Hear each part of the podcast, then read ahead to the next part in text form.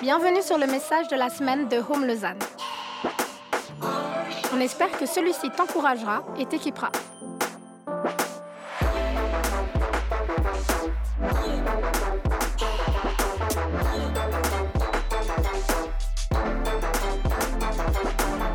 Pour plus d'informations sur notre Église, n'hésite pas à visiter notre site internet sur www.eglisehome.com.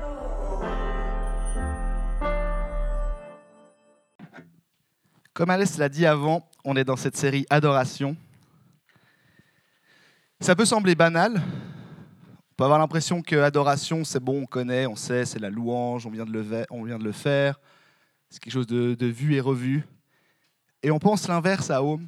On pense que oui, c'est un sujet qu'on connaît, peut-être qu'on a l'impression de maîtriser, mais que finalement, en fait, il y a plein de choses à apprendre encore sur le sujet de l'adoration. Et peut-être aussi notre manière de voir ce que c'est que l'adoration doit changer. C'est pour ça qu'on s'est dit en, début d'année, je ne sais pas si mois de mars on peut dire que c'est encore le début d'année, mais on va dire que oui, qu'en ce début d'année 2023, on s'est dit, mais on a envie de commencer cette année en, en réapprenant ce que signifie que l'adoration. Yves, le pasteur principal de l'Église, la semaine passée, a introduit cette thématique en parlant de l'adoration et nous a parlé déjà en fait que tout le monde était appelé à adorer, que tout le monde chrétiens, chrétiennes, mais aussi non chrétiens, non chrétiennes, d'une certaine manière, sont appelés à adorer. Pourquoi? Parce que deux grandes raisons. La première, c'est que Dieu est créateur de toutes choses. Même les, les choses où on ne connaît même pas encore l'existence de certaines espèces animales, mais en fait, il est créateur de ces éléments-là, Dieu. Et du coup, c'est une, une assez bonne raison, je trouve aussi, pour rendre gloire à Dieu. La deuxième raison, c'est que Dieu donnera et a donné un libérateur du nom de Jésus, Jésus-Christ, cette bonne nouvelle, cette venue de Jésus. Et ce libérateur qui va nous sauver parce que Dieu nous l'a offert, parce qu'il s'est fait homme, parce qu'il est venu sur terre et mort à la croix pour nous, il mérite notre adoration. Ça, c'était un petit peu les, les, quelques points de la semaine passée pour ceux et celles qui n'étaient pas là. Et on va continuer du coup dans cette deuxième prédication. Et le titre de ma prédication, c'est Adoration comme réaction de notre foi. Adoration comme réaction de notre foi. Je suis convaincu que si on veut comprendre à nouveau ce que, ce que signifie l'adoration, on doit comprendre le lien entre l'adoration et la foi. Alors là, la foi, on va aussi se dire, oui, non, mais c'est bon, je, je sais ce que c'est, je suis chrétien, chrétienne depuis un moment maintenant, je sais, ça veut dire croire en Dieu, etc. etc. Mais je crois en fait que ces deux thèmes sont tellement liés qu'on doit comprendre, on doit tellement comprendre que l'adoration est poussée par notre vie de foi, le fait qu'on aime Dieu, le fait qu'on croit en Dieu, qu'on doit aussi réapprendre ou se rappeler, petite piqûre de rappel, c'est quoi en fait une vie de foi? Ça signifie quoi Croire en Dieu? Et petit spoiler alerte, je crois qu'aujourd'hui, croire en Dieu, ça suffit plus pour dire qu'on est chrétien ou chrétienne. Je suis assez convaincu de ça. Il y a beaucoup de personnes dans beaucoup de pays, en Suisse aussi, on va dire oui, mais, je crois en l'existence de Dieu. C'est bon, je, je sais qu'il existe. On pourrait se dire du coup, ah, mais si la foi c'est croire, ah bah ça suffit alors, bah, bienvenue, euh, bienvenue dans une vie de disciple. Et en fait, en discutant peut-être avec certaines personnes, on va se rendre compte que qu'en fait, il y a quelque chose qui manque. Est-ce que juste croire en Dieu, aujourd'hui, ça suffit pour dire qu'on a une vie d'adoration? Je crois aussi que l'adoration, c'est une œuvre de la foi. L'œuvre de la foi, du coup, c'est, on va dire, toutes ces, choses, ces, ces, actions, ces, éléments qui, qui, interviennent dans notre vie parce qu'on croit, parce qu'on a la foi. En fait, la foi nous pousse à vivre telle et telle chose. Et je crois que l'adoration, c'est aussi ça. Alors, on va faire beaucoup de liens entre la foi et puis l'adoration aujourd'hui. En fait, j'ai surtout eu une, ce que j'appelle moi une, une, une petite claque, petite claque divine comme ça des petits, rappels euh, de Dieu. Il y a quelques semaines, je discutais avec, euh, avec un jeune, je ne je l'ai pas dit en introduction, mais je suis pasteur jeunesse, du coup je, je, côtoie pas mal de jeunes, que ce soit ici à Home ou encore en dehors. Et je discutais avec un jeune qui me posait une question. Il me disait, mais Raph, est-ce qu'un non-chrétien, quelqu'un qui ne croit pas en Dieu, peut être sauvé, avoir la vie éternelle? Puis moi, en tant que pasteur qui a fait des études en théologie, là, je pourrais parler un petit peu de la foi qui sauve et tout ça. Je dis non, parce que je crois que c'est la foi qui sauve. Je suis convaincu, c'est dit dans la Bible. Puis ce m'a posé une autre question. Il me fait Ouais, mais attends, mais vraiment tout le monde? Parce que prenons l'exemple d'un non-chrétien qui fait des œuvres, des actions, qui a des valeurs qui sont bibliques, qui fait des belles choses. Puis à l'inverse, un chrétien ou une chrétienne où il n'y a, a, rien comme œuvre où tu as l'impression que c'est poussé par la Bible, poussé par sa foi, mais, cette personne croit, croit en Dieu. Du coup, c'est la personne qui fait le moins de bonnes œuvres qui est sauvée parce qu'elle croit. Je dis euh, oui, parce qu'encore une fois, c'est la foi qui sauve. Et dans cette discussion, le jeune, il, il est venu dans, on va pas dire dans une colère non plus, mais dans un sentiment d'injustice extrêmement fort, en disant mais, mais c'est injuste cette histoire. Pourquoi est-ce que c'est les bonnes personnes, juste parce qu'ils ne croient pas en Dieu, qui vont en gros aller en enfer, ne seront pas sauvés, alors que les personnes qui croient, mais alors on a l'impression que c'est le, dernier des grands méchants, eux, ils sont sauvés. C'est injuste. Pourquoi est-ce que Dieu il a fait comme ça? Pourquoi il n'a il a pas sauvé tout le monde? Pourquoi ce n'est pas une autre justice qui sauve? Puis je lui ai dit, c'est vrai que selon ta perspective, selon comment tu vois ce que c'est que la foi, ce que c'est que les bonnes œuvres, aussi les bonnes actions, je peux comprendre ta logique. Mais dans la Bible, il y a des choses qui sont expliquées. C'est quoi une, œuvre de la foi, une, bonne action? C'est quoi? C'est quoi la foi? Pourquoi le salut aujourd'hui, je reste convaincu, et j'ai dit à, ce jeune-là, je reste convaincu, c'est la foi qui sauve, ce n'est pas nos actions, ce n'est pas une question de mérite, la foi. Est-ce qu'on croit ou pas? Mais du coup, notre foi, elle nous pousse à faire quoi? Et c'est un petit peu, du coup, le sujet aujourd'hui. Je vais redéfinir d'abord ce que c'est que la foi pour qu'on ait à peu près la même définition de ce que c'est que la foi. Je vais faire une définition, c'est un énorme résumé. C'est sûr qu'après la, prédication, après la célébration, il y a des gens qui vont venir en me disant Ah, mais tu as oublié cet élément-là dans la définition de la foi. C'est sûr. Mais si je veux vraiment faire une définition hyper précise, il faudrait me donner environ deux heures de plus que ce qui est prévu. Du coup, vous allez m'accorder juste quelques lignes de résumé sur ce que c'est que la foi, définir la foi. La foi en Dieu, c'est croire en quelqu'un qu'on ne peut pas prouver, qu'on ne peut pas voir ni toucher. C'est croire en Dieu dans les moments de joie, où tout nous réussit. Mais c'est aussi croire lorsque tout va mal, lorsqu'on ne vit que des échecs et qu'on souffre. C'est croire qu'il nous a sauvés, qu'il est le seul Seigneur, le seul Sauveur et le seul Créateur. C'est croire qu'il est le roi des rois définition large de ce que c'est que la foi. Lorsque je lis la Bible, je ne vois pas que c'est simplement croire en Dieu. On va lire un passage dans, dans quelques minutes qui dit même les démons croient en Dieu. Est-ce que ça fait de eux des chrétiens et des chrétiennes? Laissez-moi douter. Et je crois qu'aujourd'hui, on n'est pas des démons, vraiment pas. Mais que si on suffit juste de dire Ah, mais Dieu, il existe, on ne rentre pas dans une vie de foi, on ne rentre pas dans une vie d'adoration, d'adorateur. Juste croire suffit pas. La foi, c'est pas non plus croire que Dieu est capable de tout lorsque nous, on lui demande de régler certaines situations. C'est pas notre esclave, c'est pas notre serviteur. Je dis ça parce que plein de fois, il y a des gens qui me disent oh, mais tu sais, moi j'ai prié pour ce sujet, j'invente, pour, euh, pour avoir ce travail-là, j'avais mon entretien d'embauche, j'avais l'impression que ça s'est bien passé, j'avais prié yes et je ne l'ai pas eu. Pourquoi est-ce que Dieu il a été méchant avec moi? Il m'a refusé ça. Je suis là, mais quel moment c'est marqué en fait que Dieu il t'obéit à toi en fait? Enfin, c'est pas ça une vie de foi. Une vie de foi, c'est voir au-delà de ça. Donc c'est pas ça non plus. C'est pas voir que Dieu c'est notre esclave ou notre serviteur. C'est pas croire non plus en Dieu, placer notre espoir en lui. Trop bien, il existe, il m'a sauvé, amen. Puis en même temps croire en d'autres choses. Je crois en ça, mais je crois aussi que j'invente. Il y a des pierres qui peuvent guérir des pierres spirituelles qui peuvent guérir. Qu'il y a, qu'il y a d'autres personnes, d'autres, d'autres êtres que Dieu qui peut guérir, qui peut sauver. Ce n'est pas, c'est pas une, vie, une vie de compromis. Ce n'est pas croire en plusieurs choses. Et dernier élément, dernier élément c'est justement pas avoir une vie de compromis, une vie de foi. Ah ouais, là je vais, là, je vais suivre ce que Dieu dit, ce que la Bible dit, c'est clair. Puis là, ça me challenge un peu trop. Puis de toute façon, la Bible, elle a été écrite il y a plus de 2000 ans. Donc c'est euh, hors sujet. Donc là, c'est bon, là, j'ai, plus besoin de, suivre ce que la Bible dit ou, ce que Dieu dit, parce que bon, il est, il est un peu à l'ancienne, Dieu, quand même. On est en 2023, oh. Et je dis ça parce que vraiment, chaque semaine, j'entends des personnes me dire ça. Non, mais on peut faire des compromis avec Dieu. On peut négocier avec Dieu, eh, c'est bon. Non, une vie de foi, c'est reconnaître que Dieu, c'est notre Sauveur, notre Seigneur, le Roi des rois. Puis moi, avec le Roi des rois, j'essaye pas de négocier. J'essaye pas de négocier en tout cas.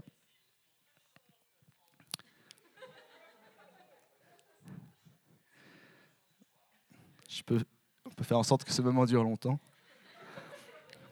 On va faire en sorte que ce moment dure pas trop longtemps. Tout ça pour dire, difficile de faire une transition après. Tout ça pour dire, la foi c'est tout ça, et l'adoration, ça doit être poussé parce qu'on croit en tout ça, parce qu'on a cette foi-là. Et on va le voir dans un passage, un passage que j'aime beaucoup, passage dans Jacques 2, les versets 14 à 26. J'aime beaucoup Jacques, c'est une épître dans le Nouveau Testament, parce que Jacques, il est assez, euh, il est assez cash, il va direct dans les choses. Puis là, vous allez voir qu'il définit un petit peu ce que c'est que la foi, ce que c'est que les œuvres de la foi, ce que c'est aussi, sans vraiment le mentionner, ce que c'est qu'une vie d'adoration. Du coup, on va lire ce passage, Jacques 2, les versets 14 à 26. Mes frères et sœurs, que sert-il à quelqu'un de dire qu'il a la foi s'il n'a pas les œuvres? Cette foi peut-elle le sauver?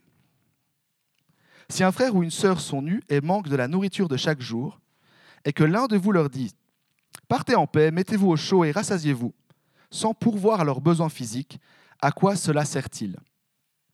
Il en va de même pour la foi. Si elle ne produit pas d'œuvre, elle est morte en elle-même. Mais quelqu'un dira, Toi tu as la foi et moi j'ai les œuvres. Montre-moi ta foi sans les œuvres, et moi, c'est par mes œuvres que je te montrerai ma foi. Tu crois qu'il y a un seul Dieu? Tu fais bien. Les démons aussi le croient, et ils tremblent. Veux-tu reconnaître, homme, sans intelligence, que la foi sans les œuvres est morte, est morte pardon Notre ancêtre Abraham n'a-t-il pas été considéré comme juste sur la base de ses actes lorsqu'il a offert son fils Isaac sur l'autel? Tu vois bien que sa foi agissait avec ses œuvres et que par les œuvres, sa foi était menée à la perfection. Ainsi s'est accompli ce que dit l'Écriture. Abraham eut confiance en Dieu et cela, et cela lui fut compté comme justice. Et il a été appelé ami de Dieu. Vous voyez donc que l'homme est déclaré juste sur la base de ses actes et pas seulement de la foi. Rab, la prostituée, n'a-t-elle pas, de la même manière, été considérée comme juste sur la base de ses actes lorsqu'elle a accueilli les messagers et les a fait partir par un autre chemin? En effet, de même que le corps sans esprit est mort, de même la foi sans les œuvres est morte. Jacques, du coup, là, il explique, comme j'ai dit avant, c'est quoi la foi, c'est quoi les œuvres de la foi, c'est quoi qui doit être poussé par notre foi. Et il dit un truc qui est assez, qui est assez fort, la foi sans les œuvres est morte. Comme si, en gros, tu crois, mais ça ne te change pas, ça ne change pas ta manière de penser, tes valeurs, ton attitude, ton comportement, ce que tu fais, ce qui est visible, mais aussi ce qui est invisible. Bah, c'est comme si ta foi, elle n'existait pas. Waouh Sympa, Jacques. Prends des pincettes. Puis là, on se pose tous la question, mais du coup, est-ce que moi, est-ce que moi j'ai une foi du coup vivante avec des œuvres ou pas? On va expliquer un petit peu ce que ce sont que ces œuvres, parce que je crois vraiment que ces œuvres, c'est justement une vie d'adoration. Qu'on peut lier tout ce que Jacques a dit avec une vie d'adoration. Et dit tout ça, Jacques, pour un truc très important. Croire en Dieu, avoir la foi, n'est pas un sujet secondaire dans notre vie. C'est pas savoir quel jour dans la semaine on va aller faire les courses. Même si c'est important, ça reste secondaire. Croire en Dieu, avoir la foi, se considérer comme chrétien ou chrétienne, disciple de Jésus, en fait, ça doit être notre priorité absolue. Devenir plus comme Jésus, croire toujours plus en Dieu. Et en fait, du coup, si ça devient notre priorité, on va changer. Parce que nos priorités, elle nous influence, elle nous transforme, elle change même la foi en Dieu, ça change même notre identité. Et il y a des choses qui sont inconscientes, ça nous change dans, nos valeurs, dans notre manière d'agir et tout ça, et a des choses, plein de fois, moi j'ai dû me dire, non mais ça je ne peux pas continuer à faire, parce que je crois en Dieu. Parce que c'est pas ce que Dieu m'appelle à faire, c'est pas ce que Dieu ferait à ma place, c'est pas ce que Jésus aurait fait, c'est pas l'exemple qu'il me montre, du coup je vais changer. Et si je change, c'est par amour pour Dieu cette envie de plus lui ressembler. Je vous donne un exemple. un exemple de changement quotidien, en tout cas pour moi, c'est depuis que je suis en couple. Depuis trois ans et demi, quatre ans environ. Je suis en couple avec euh, une fille qui s'appelle Chloé. Et alors ça se passe bien, on est un boyfriend goal, tout ça, tout ça. Et récemment, on a eu une discussion, elle et moi, parce que depuis le, le mois de janvier, en fait, depuis l'année 2023, je ne sais pas pourquoi, mais j'ai beaucoup. Entre le travail ici, j'ai un autre travail, entre la, j'allais dire la vie de famille, on n'a pas encore des enfants avec Chloé, mais j'ai une nièce dont je m'occupe beaucoup, que j'aime trop. Et en fait, tout ça fait que pour plus plein de trucs, je suis aussi beaucoup tombé malade et tout ça, fait que l'année 2023 n'a pas commencé avec plein de feux d'artifice en mode « ouh, trop bien ». Il y a eu pas mal de challenges. Et j'ai une réaction nulle, mais un peu naturelle chez moi, malheureusement. Quand je suis fatigué à cause d'un surplus de, travail ou de choses comme ça, j'arrête de répondre aux messages. Pardon. Pardon pour toutes les personnes qui ont subi ça. Mais en fait, parce que les messages, ça c'est un truc chez moi, en fait c'est quelque chose qui me fatigue. Pas, en sens, pas dans le sens que ça me saoule, pas que ça m'énerve, mais c'est quelque chose qui me pompe de l'énergie. Jusqu'à maintenant, j'arrivais à faire la part des choses, et Chloé, j'arrivais à me dire, non mais Chloé c'est mon amoureuse, euh, je dois lui répondre. Jusqu'à l'année 2023. Et Chloé, par contre, elle aime beaucoup écrire des messages de base, c'est dans son caractère, sa personnalité. Elle, en fait, elle m'écrivait plein de messages, et puis moi, je lui répondais toujours en, en fin de journée, parce que ben, je travaillais, elle aussi, mais je ne sais pas comment elle écrit ses messages. Et en fait, j'avais cette réaction nulle, où une fois, elle m'a, enfin plusieurs fois, elle, elle, me lançait trois messages avec trois sujets différents. Du style, ah, tu veux manger quoi ce soir euh, Oh, faut que je te raconte une discussion que j'ai eue avec machin, machin, et puis, euh, purée, t'as vu comme il fait beau? J'ai plus tous les souvenirs de tous les sujets. Hein. Et puis moi, du coup, je me disais, ouais, mais moi, en tant que bon petit copain et tout, bah, je vais lui répondre. Et je répondais à un message. Du coup, j'avais même pas l'excuse de dire, non, mais j'ai pas vu tes messages. Parce qu'ils étaient littéralement un centimètre au-dessus de la discussion dans mon téléphone. Vraiment, c'était trois messages comme ça, ma réponse. Trois messages d'elle, ma réponse. Du coup, je me disais, ok, c'est bon comme ça, ça, le fait.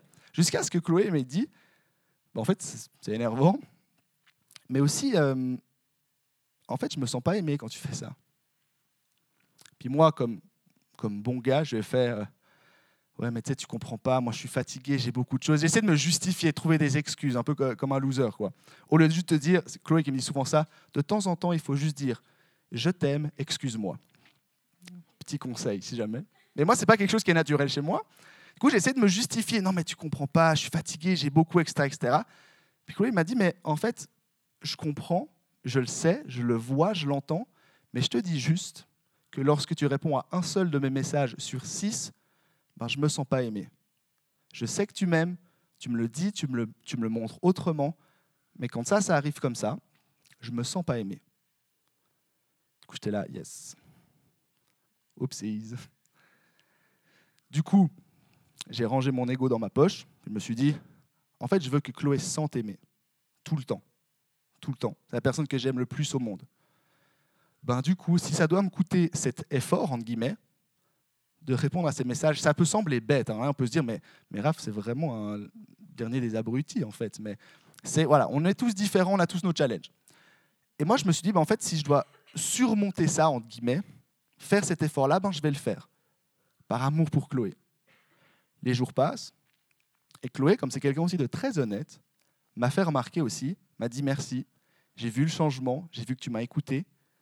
Et parce que je me suis senti écouté, parce que j'ai vu une réaction, ben je me sens aimé. Là, j'étais fier. J'attendais pas des. fin de la prédique. Mais en fait, je dis ça parce que je suis convaincu qu'avec Dieu, dans notre vie de foi, c'est aussi pareil. Il y a des fois, on se dit, non, mais Seigneur, tu comprends pas, je suis fatigué, j'ai plein de trucs. Là, non, peut-être, c'est vrai, ça fait six mois peut-être que je vais plus à l'église. Euh, ça fait un moment que j'ai plus ouvert ma Bible. Ça fait un moment que j'ai plus pris de temps avec toi. Ça fait un moment que je me suis pas, j'ai pas essayé de travailler un petit peu mon attitude et tout ça. Mais c'est parce que, tu sais, j'ai plein de trucs, j'ai plein d'excuses et tout ça. Et je crois que Dieu est amour. Il dit, mais, mais je te pardonne, je t'aime. Par contre, si nous, on aime Dieu, il doit y avoir une réaction aussi qui est derrière on doit se dire, mais si j'aime Dieu, si c'est ma priorité dans la vie, ça doit changer les choses. ça doit me transformer. Des choses, comme j'ai dit, on ne le remarque pas forcément, on ne fait pas exprès. Et il y a d'autres choses, en tout cas moi je le sais, plein de choses me disent, purée, mais ça je sais que je dois changer. J'ai même pas besoin que Dieu me le dise pour savoir que je dois le changer. Bah, je le ferai demain. Demain c'est ma journée de congé, c'est plus facile. Non, ça doit commencer maintenant. Parce qu'un cœur d'adorateur, de quelqu'un qui adore Dieu, de quelqu'un qui met Dieu en priorité dans sa vie, c'est un cœur qui est continuellement en train d'être changé, continuellement en train d'être bousculé dans tous les sens, pour avoir une foi inébranlable, qui adore toujours plus Dieu. Du coup, je viens maintenant, je reviens à la question d'introduction. Est-ce qu'un non-chrétien peut être sauvé? Avec toutes ces notions-là de la foi, la foi qui nous influence, qui, qui nous change et tout ça, est-ce qu'un non-chrétien peut être sauvé s'il fait des bonnes œuvres? Ma réponse, ça reste la même, non. Cette fois-ci, je vais lire un petit verset. Romains 3, verset 28, dit la chose suivante. En effet, nous estimons que l'homme est déclaré juste par la foi, indépendamment des œuvres de la loi. Et là, on se remémore ce que Jacques dit, qui dit en gros que la foi sans les œuvres est morte, et qu'en gros, c'est les œuvres, les œuvres, les bonnes actions, en gros, qui nous sauvent. Et du coup, en tant que chrétien et chrétienne rebelle, qui cherche la vérité absolue, on se dit, pourquoi est-ce que la Bible, sur ce point, elle est incohérente? Moi, je préfère me dire que ce n'est pas qu'elle est incohérente, mais c'est qu'elle se complète. C'est la foi qui sauve, c'est l'élément qui sauve. Mais une foi où il n'y a pas des œuvres qui suivent, où il n'y a pas un cœur d'adorateur qui arrive, une foi qui n'est pas poussée à nous changer qui on est, notre identité, notre comportement, nos valeurs, nos pensées, c'est comme si elles n'existaient pas. Ça doit se compléter. En fait, ça commence par la foi, et ensuite, il y a des bonnes œuvres, des actions, un cœur d'adorateur qui doit arriver. En gros, un non-chrétien, une personne qui ne croit pas en Dieu, peut totalement faire des bonnes actions, des choses justes, bonnes, selon la Bible. Mais en fait, rien que là, notre définition de ce que c'est qu'une bonne action, une bonne œuvre, en fait, elle est faussée. À quel moment on a dit que c'était nous qui décidions ce que c'est qu'une bonne œuvre ou pas? Même si la Bible le dit, je reviens à la Bible dit aussi, c'est la foi qui sauve. Et en fait, on pourrait dire que une œuvre poussée, une œuvre qui, on va dire, qui sauve entre guillemets dans cette compréhension-là, c'est une œuvre qui est poussée par la foi, par Jésus, parce qu'on a Jésus, parce qu'on croit en Dieu. Donc oui, avec notre conception humaine, oui, un non-chrétien, une non-chrétienne peut faire plein de bonnes œuvres, mais ce ne sera jamais une œuvre poussée par sa foi. En tout cas, pas sa foi en Dieu. Sinon, ça devient un chrétien ou une chrétienne. Et en fait, c'est ça la différence entre les deux. C'est quoi qui te pousse? C'est quoi ta motivation à faire des bonnes œuvres? Mais je vais illustrer ça par. Euh, j'aime bien faire des, leçons d'objets. Alors, vous allez me donner 30 petites secondes, parce que je dois installer un truc. Tilalitatilaloum.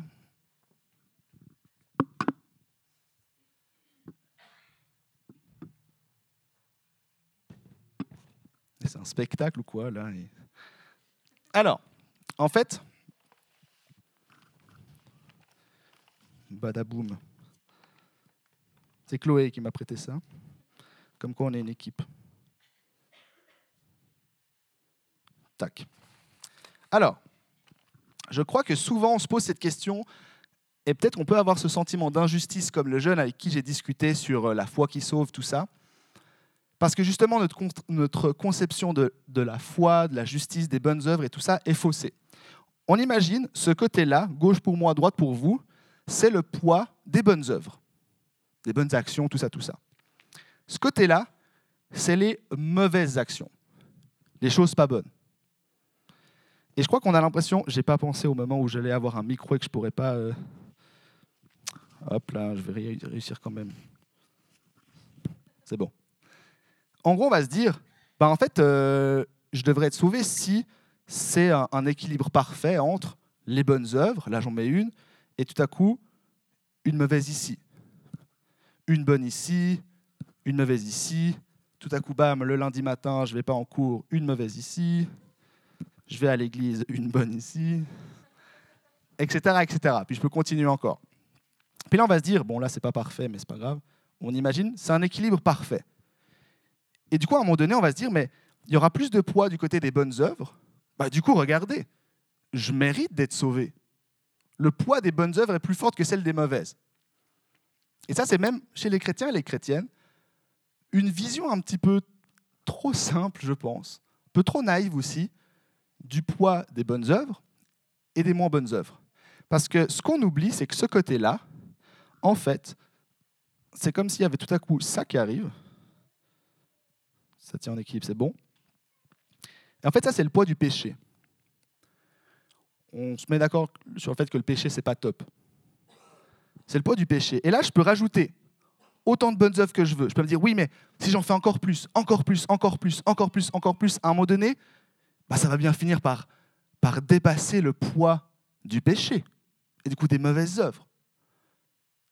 Mais en fait, je peux, je peux finir tout ce petit morceau de papier et le mettre là. En fait, on peut faire ça, hop là. Si ça tient, bien sûr. Yes, I. Ça n'a même pas commencé à bouger le poids du péché. Parce qu'en fait, la seule chose qui enlève ce poids, ce n'est pas nos bonnes œuvres qui va équilibrer le tout. C'est tout à coup, en fait, Jésus, j'ai besoin de toi. Et je t'accepte dans ma vie. Et je lui dis, bah, ok, j'arrive, je t'enlève ce poids, on rééquilibre, on rééquilibre plus ou moins les choses. Vous pouvez le voir, c'est un, une balance en, bois, donc c'est pour les enfants. On rééquilibre les choses. Et là, tout à coup, on peut rajouter encore le poids du péché, des, des petits morceaux qui arrivent comme ça. Et tant qu'on a Jésus, il va dire, attends, ce poids, je le prends, je le jette. Je le mets à la croix. Je le prends, je le jette. Je le prends, je le jette. Et tout à coup, on va voir que le poids des bonnes œuvres, pas, pas un poids qui sauve, hein, mais le poids dans le sens que ça se voit, ça fait une, différence dans la société, etc. Tout à coup, ça a plus de poids. Parce que le poids qui était ici a été enlevé. Et ça, c'est une vie de foi. Ça, c'est une vie d'adorateur. Ça, c'est une vie de personne qui reconnaît qu'on a besoin de Jésus, qu'on a besoin de l'adorer, qu'on a besoin de se soumettre, un mot qu'on n'aime pas trop, hein, mais se soumettre à sa volonté. Et que c'est comme ça qu'on peut être sauvé. Et c'est comme ça que les bonnes œuvres arrivent. Ce n'est pas un équilibre, ce n'est pas nous qui décidons ce qui est bon, ce qui est moins bon, c'est est-ce qu'on accepte que Jésus vienne nous enlever notre péché Ça, c'est de l'adoration. Bon, comment faire?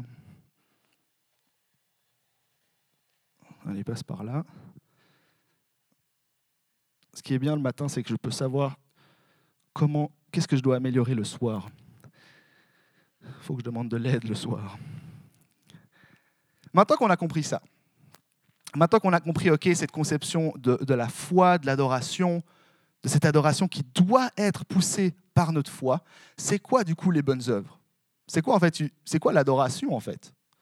Alors l'objectif c'est que tout le reste de la série, c'est qu'on aborde ce sujet-là de l'adoration, mais je vais déjà vous donner trois éléments très très euh, généraux qui, on pourrait dire, ça, c'est l'œuvre de la foi, c'est l'adoration. Trois points, parce qu'à Home, on croit en la Sainte Trinité. Généralement, trois prédiques sur quatre, il y aura trois points à un moment donné. Il ne faut pas changer les bonnes habitudes. Le premier point, l'adoration, c'est les bonnes actions. C'est généralement ce qu'on ce comprend aussi avec les bonnes œuvres et tout ça. Mais si on regarde un petit peu dans la Bible, prendre soin de son prochain, s'aimer les uns les autres, s'engager contre l'injustice sociale, aider les plus démunis, ceux qui sont dans le besoin, aider une personne dans la rue, un inconnu, une inconnue, donner un coup de main, etc., etc., etc. Je pense personne va dire, mais non, ça, c'est pas une bonne action, ça, ça c'est nul ce que tu dis, Raphaël. Je pense. Parce que c'est ce qu'on comprend aussi en grandissant dans notre société, dans notre monde, mais c'est aussi, et j'ai envie de dire surtout, des éléments bibliques. Des éléments bibliques qui nous disent ce que c'est que des bonnes actions. Et je crois vraiment, lorsque je regarde notre monde, moi, je crie pour qu'il y ait plus de bonnes actions comme ça qui viennent de la part de l'Église, des chrétiens et des chrétiennes. Des gens qui aiment tellement Dieu, qui adorent tellement Dieu, qui disent, mais en fait, ça doit changer quelque chose dans ma société. Ça doit bouleverser quelque chose dans ma société. Et trop souvent, j'ai l'impression qu'on se dit, ah mais trop bien si les autres personnes dans l'Église peuvent le faire et comme ça, moi, je peux, je peux être tranquille. Trop bien si l'équipe pastorale peut le faire. Eh, ils sont vraiment euh, déter, ils sont, ils sont à fond dedans, c'est cool. Mais en fait, c'est, l'Église, c'est nous. individuellement aussi. On doit apprendre, réapprendre à faire des bonnes actions, poussé par notre foi, poussé par le fait qu'on croit en Dieu. Il y a un théologien qu'on aime beaucoup à Home, qu'on aime beaucoup citer, qui s'appelle Dietrich Bonhoeffer, qui a dit une citation aussi qu'on a dit plusieurs fois à Home, mais je crois qu'on doit la réentendre tous les mois, tellement c'est une perle cette citation. Il dit la chose suivante L'Église n'est Église que lorsqu'elle existe pour les autres, ne pas dominer, mais aider et servir. Elle doit dire aux hommes, quel que soit leur appel, ce que signifie vivre pour Christ, exister pour les autres. Ta foi, notre foi, ma foi, doit me permettre, doit me pousser, doit me motiver à plus servir les autres. Beaucoup plus servir les autres. Ceux qui sont dans le besoin. Ceux qui sont démunis. Tout le monde. Une autre citation que j'aime beaucoup aussi, de William et Catherine B-O-O-T-H. Je n'arrive pas à prononcer le nom de famille. J'ai essayé, je m'entraîne, j'arrive pas. Alors on va appeler ça Bott. William et Catherine Bott. En gros, c'est les fondateurs, couple fondateur de l'Église de l'Armée du Salut. Il y a des années et des années maintenant. L'Armée du Salut, pour ceux et celles peut-être qui ne savent pas, c'est euh, un type d'église, on va dire, qui œuvre beaucoup justement dans l'action sociale contre l'injustice sociale. On peut voir, ils, font, ils, donnent des habits, ils donnent de la nourriture aussi, des, choses comme ça à ceux qui sont dans le besoin. William, il a dit la chose suivante. Tant que les femmes souffriront, je me battrai. Tant que les enfants auront faim, je me battrai également. Puis moi, je me pose la question, du coup, je me bats pour quoi? Pour mon confort personnel, tous les jours. Gagner un peu plus d'argent, si possible. Ah, j'aimerais bien avoir, euh, moi j'aime beaucoup les baskets. J'aimerais bien m'acheter une nouvelle paire de baskets et je vais me battre pour ça. Puis de temps en temps, lorsque j'aurai un peu le temps, ouais, je prierai pour des gens. Puis là, je me dis en fait, mais si la foi, c'est une priorité, et ce qui doit suivre, c'est une vie d'adoration, et que du coup, l'adoration, c'est prendre soin des autres, ça doit faire partie de mes priorités aussi, en fait. Ça ne doit pas être un détail dans notre vie de temps en temps, quand je verrai des gens dans le besoin, puis même peut-être de temps en temps j'ai l'impression qu'ils sont dans le besoin, mais ils ne me le disent pas, du coup je vais peut-être pas les aider et tout. Non, non, ça doit être une priorité dans notre vie. Dans 1 Jean 3, verset 17, si quelqu'un possède les biens du monde et que, voyant son frère dans le besoin, il lui ferme ses entrailles, comment l'amour de Dieu demeure-t-il en lui? Et on l'a lu encore avant, hein, dans Jacques. Si un frère ou une sœur sont nus et manquent de la nourriture de chaque jour, et que l'un de vous leur dise Partez en paix, mettez-vous au chaud et rassasiez-vous, sans pourvoir leurs besoins physiques, à quoi cela sert-il? Peut-être, dis bien peut-être, qu'on doit arrêter de se trouver des excuses. Alors qu'on se comprenne bien. Il y a des excuses, entre guillemets, on va dire, valables. Ben oui, si tu es malade, en mauvaise santé et tout, il y a plein de choses que tu peux faire, mais je vais jamais dire, mais va dans la rue, va tomber encore plus malade, attraper encore plus froid, parce que c'est ton appel on se comprend. Il y a aussi ce qu'on appelle la sagesse de Dieu, qu'on doit apprendre à avoir. Mais je crois qu'il y a un juste équilibre entre avoir des, des raisons légitimes de ne pas faire certaines choses, et puis faire que de chercher des raisons, légitimes ou pas, pour rien faire. Et moi, je ne veux pas faire partie de ce côté-là. Je veux être au milieu, faire la différence dans la société. Je dis ça aussi parce que c'est un sujet très personnel je crois que je me suis rendu un peu trop tardivement compte de cette importance-là dans la Bible. Il y a une période, j'espère que vous allez encore m'aimer après ce que je vais dire, il y a une période, il y a une dizaine d'années maintenant, je n'étais pas l'ado modèle. Loin de ça. J'aimais trop, je pourrais, pas enfin, je pourrais vous dire pourquoi, je ne vais pas le faire, mais j'aimais trop me bagarrer, frapper des gens violemment, me rebeller contre certains types de hum, figures d'autorité, les profs, les parents, la police. J'aimais trop aussi harceler des gens. Généralement toujours les, plus faibles, les plus, ceux où c'est plus simple d'harceler, jamais les plus forts. Et en fait, quand je regarde mon passé, je me dis, mais en fait, ça va pas. Et je veux arrêter de faire un, tout petit truc qui ressemble au rave du passé, je veux arrêter de le faire. Je faisais tout ça certainement parce que c'était vu comme à l'époque euh, chez moi comme quelque chose de stylé, de, de frapper, d'harceler. Ça l'est pas du tout, si jamais. Certainement aussi parce que c'était beaucoup plus simple de faire partie du camp des personnes qui frappent, qui sont méchants, que de celui qui défend les plus faibles. Petit, détail, demander de l'aide, ça ne fait pas de vous quelqu'un de faible, pas du tout. On le voit dans la Bible, demander de l'aide, je préfère dire que c'est un acte de sagesse. Ça ne fait pas de vous de quelqu'un de faible. Et en fait, quand je regarde mon passé, je me dis, mais je veux, je veux dédier ma vie aujourd'hui à faire l'inverse. Aider, prendre soin, prier, aimer, faire une différence dans cette société. Poussé par mon cœur qui aime tellement Dieu, qui se pose la question souvent quand même, qu'est-ce que Jésus ferait à ma place là? Et je pense qu'il agirait beaucoup pour prendre soin les uns des autres. Ça, c'était le euh, premier élément de ce que c'est que l'adoration. Deuxième élément, l'adoration, c'est une vie d'obéissance. C'est vivre l'obéissance. Parce que quand on réfléchit deux petites minutes, on prend du recul. On se dit, OK, Dieu, créateur, sauveur, Seigneur, roi des rois, infiniment grand, infiniment grand, tout puissant, il sait tout, il est capable de tout. Peut-être que je ferais bien de l'écouter en fait. Peut-être que je ferais bien de parier sur lui, ça peut être malin. Et sur le papier, je pense quand même qu'on peut assez facilement se dire que ouais, c'est ce qu'on devrait faire. Un peu plus être obéissant. Parce que Dieu est tout ça. Mais on n'y arrive pas parce qu'on est des êtres imparfaits. Et c'est pas grave. Mais je crois qu'il ne faut pas non plus dire Ah, mais du coup, de toute façon, je suis sauvé, de toute façon, je crois en Dieu, du coup, c'est bon, je vais arrêter de lui obéir. Je l'ai dit en tout début, ce n'est pas une vie de compromis, une vie de foi. Une, une vie d'adorateur, une vie d'adoration, c'est une vie en réaction à notre foi. Du coup, c'est une vie où on va essayer d'obéir à Dieu. On va tout faire pour obéir à Dieu.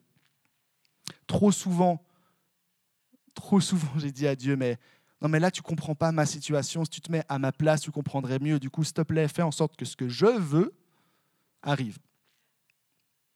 Seigneur, tu n'as pas réglé cette situation, mais en fait, tu m'aimes pas. Même, en fait, tu n'existes pas. Prouve-moi que tu existes en réglant ce problème. Non, parce que ce n'est pas notre esclave. À quel moment c'est dit dans la Bible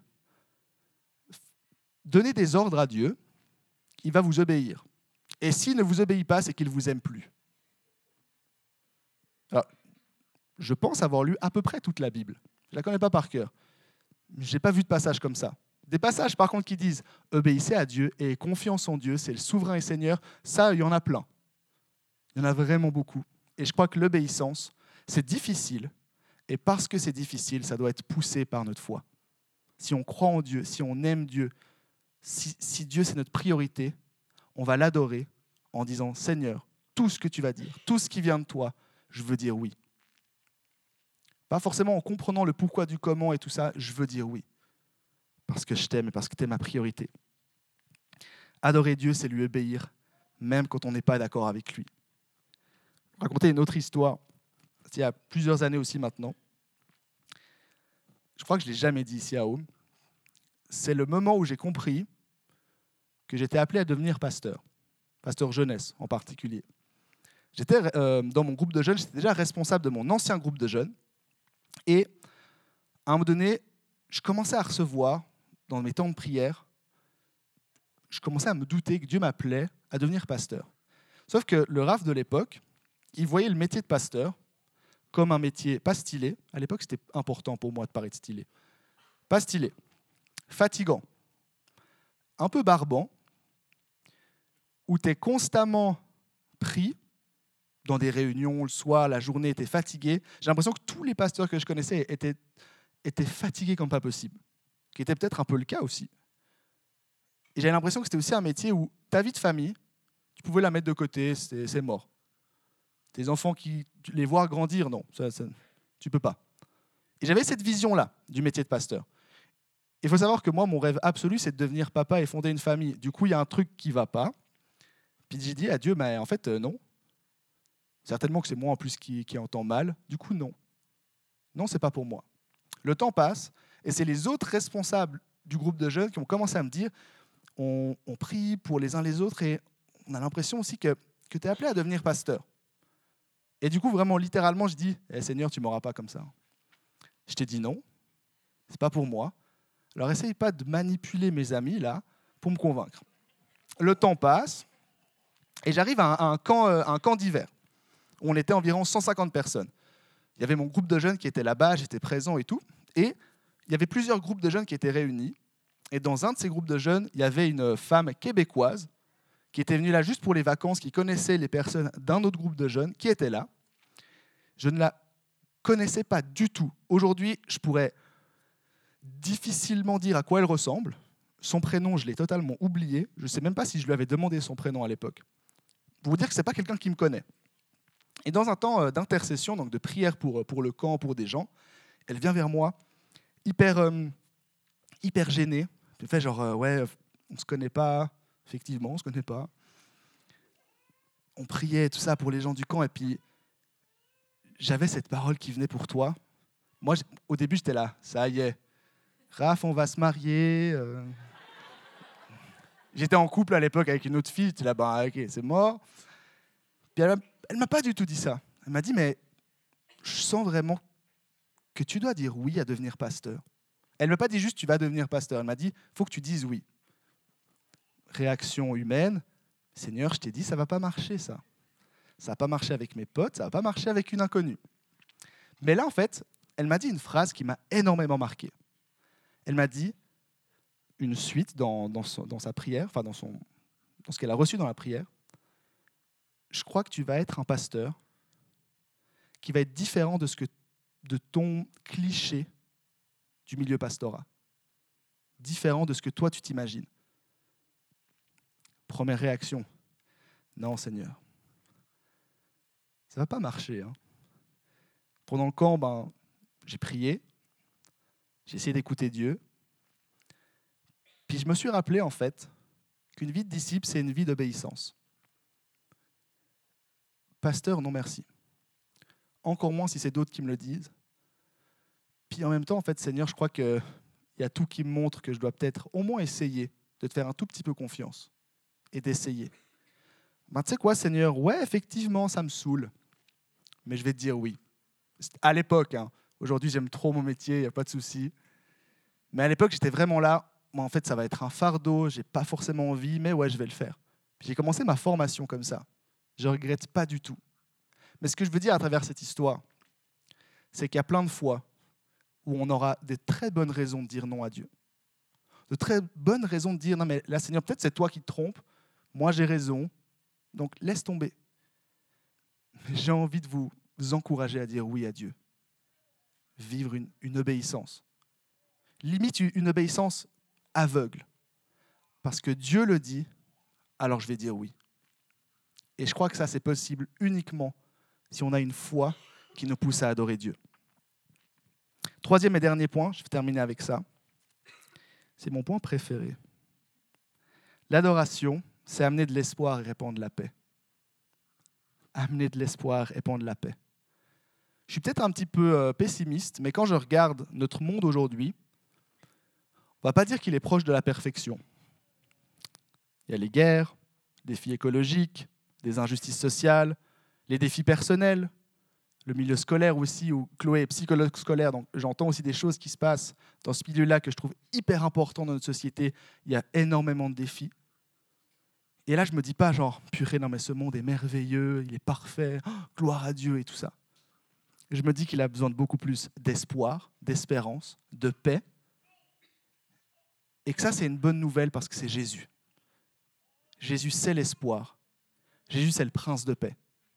Mais il y a aussi un, passage qui nous dit dans 2 Corinthiens 5 au verset 20, Nous sommes donc les ambassadeurs pour Christ, comme si Dieu adressait par nous son appel nous supplions au nom de Christ, soyez réconciliés avec Dieu. À travers ce passage, on doit comprendre que oui, Jésus c'est l'espoir, oui, Jésus c'est la paix, mais Jésus il veut aussi collaborer avec nous pour répandre cet espoir et répandre cette paix. Que en fait, c'est notre responsabilité en tant qu'adorateur de Jésus de répandre la paix, de répandre de l'espoir. L'espoir, ce n'est pas dire défi écologique, non, ça n'existe pas. C'est pas ça. Parce qu'il faut être aussi un peu lucide. Mais répondre l'espoir, c'est aussi dire, il y a une suite à ça. Tu sais que tu es aimé, tu sais que tu es précieux, précieuse, tu sais que tu as de la valeur. Si vous, vous dites, ouais, mais là, je ne sais pas trop comment faire, et puis je ne sais même pas si c'est important, je travaille avec des jeunes, groupes de jeunes, ados, mais encore dans d'autres cercles, dans, le, en Suisse romande. Et ben, je peux vous dire que la phrase que je dis le plus aux jeunes, c'est T'es aimé, t'es précieux, t'as de la valeur, t'es vu de Dieu, t'es une créature merveilleuse.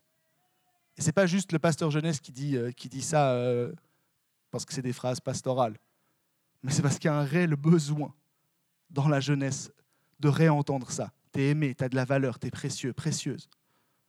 Et je crois qu'en tant que chrétien et chrétienne, là où on est placé, dans notre lieu de travail, dans notre famille, dans notre club de foot, dans, notre hobby avec nos potes, on doit beaucoup plus répandre cette paix, cet espoir, cette bonne nouvelle. Tu sais qu'il y a Jésus qui existe. Ce n'est pas dire prendre des pancartes, aller dans la rue et dire euh, soyez euh, réconciliés avec Dieu, aimez Dieu, il existe, attention. Ce n'est pas dire ça. Mais là où on est placé, dans la sphère de notre société, répandre cette paix. Que nos valeurs, notre attitude fassent une différence dans la société. Moi, c'est un de mes rêves. Un jour, rentrer dans une salle et que les gens dans cette salle, alors qu'ils ne m'ont même pas encore vu, se disent Tiens, il y a un truc qui a changé là. Il y a, il y a un truc bon qui est là. Et c'est pas parce qu'il y a moi qui rentre. Aussi. Mais c'est pas pour ça. Parce que je crois sincèrement qu'en tant que disciple de Jésus, je dois être tellement connecté à Dieu que là où je vais, ça doit se sentir, que la présence de Dieu doit se sentir, doit être presque tangible, même si on ne connaît pas encore Jésus. Alors, j'y suis pas, hein, qu'on se comprenne bien. Mais je veux tout faire pour y arriver. Et pas juste moi en mode euh, de manière orgueilleuse, ouais, je vais y arriver, et puis vous allez voir. Mais je veux surtout que tout le monde ait ça. Que tout le monde ait cette envie, cette foi qui nous pousse à adorer Dieu. Et du coup, quand on rentre dans des pièces, eh ben, purée, ça change les choses. Il y a de l'espoir, il y a de la paix. Ça, c'est mon rêve pour l'Église. Encore plus pour l'Église de Home. Et je crois que ça, c'est notre appel. C'est la grande question de tous les chrétiens et toutes les chrétiennes. C'est quoi mon appel? J'ai envie de dire, répands l'amour de Dieu, aime les gens, répands l'espoir, répands la paix. Tu peux être banquier, boulanger, prof, pasteur, footballeur professionnel, n'importe quoi. Mais je crois que si tu aimes Dieu, tu aimes les gens, tu réponds la paix, tu donnes de l'espoir, je pense vraiment que 99% de ton appel, il est fait. Peut-être au lieu de se focaliser dans nos temps de prière, Seigneur, c'est quoi mon appel, c'est quoi mon métier, avec qui je dois me marier? Peut-être se poser plus la question, comment est-ce que je peux répandre cette bonne nouvelle à travers mon attitude? Parce que Jésus, c'est une bonne nouvelle. C'est la meilleure de toutes les nouvelles. J'ai vraiment envie qu'on soit tellement convaincu de ça, qu'on adore tellement Dieu, que ça se sente. Les œuvres du coup de la foi, trois points. Pratiquer les bonnes actions, se montrer obéissant envers Dieu et être des ambassadeurs de paix. Je vais rappeler l'équipe louange à venir sur scène. J'ai envie qu'on termine par un moment un petit peu spécial aujourd'hui. J'aimerais qu'on prenne 3-4 minutes individuellement, de temps de silence, où on se pose la question, Seigneur, comment est-ce que je peux encore plus me rapprocher de toi? Et surtout, comment est-ce que je peux travailler mon cœur d'adorateur? C'est quoi les bonnes œuvres où je peux travailler? Si un élément, je prends l'exemple de l'obéissance, où vous dites, purée là, c'est un challenge pour moi, c'est difficile. Prenez ce temps, priez aussi pour demander à Dieu, comment est-ce que je peux travailler ça? Comment est-ce que je peux changer ça dans ma vie? Et à la fin de ce moment, je viendrai avec deux questions. Deux questions assez engageantes. Et l'idée, ce sera de prier pour toutes les personnes qui auront besoin de prière après ces questions. On va prendre trois minutes où il y a juste l'équipe louange qui va nous mener dans un temps musical. Il n'y aura pas de paroles, ce n'est pas le moment où on va se lever et chanter, ça c'est pour dans quelques minutes. Mais juste où on puisse prendre ce moment sérieusement et se dire, mais Seigneur, en fait, comment est-ce que je peux devenir encore plus quelqu'un qui t'adore? Comment est-ce que je peux travailler encore plus ma foi?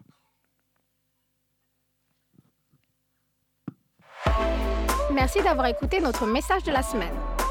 Pour plus d'informations, n'hésite pas à visiter notre site internet sur www.eglisome.com.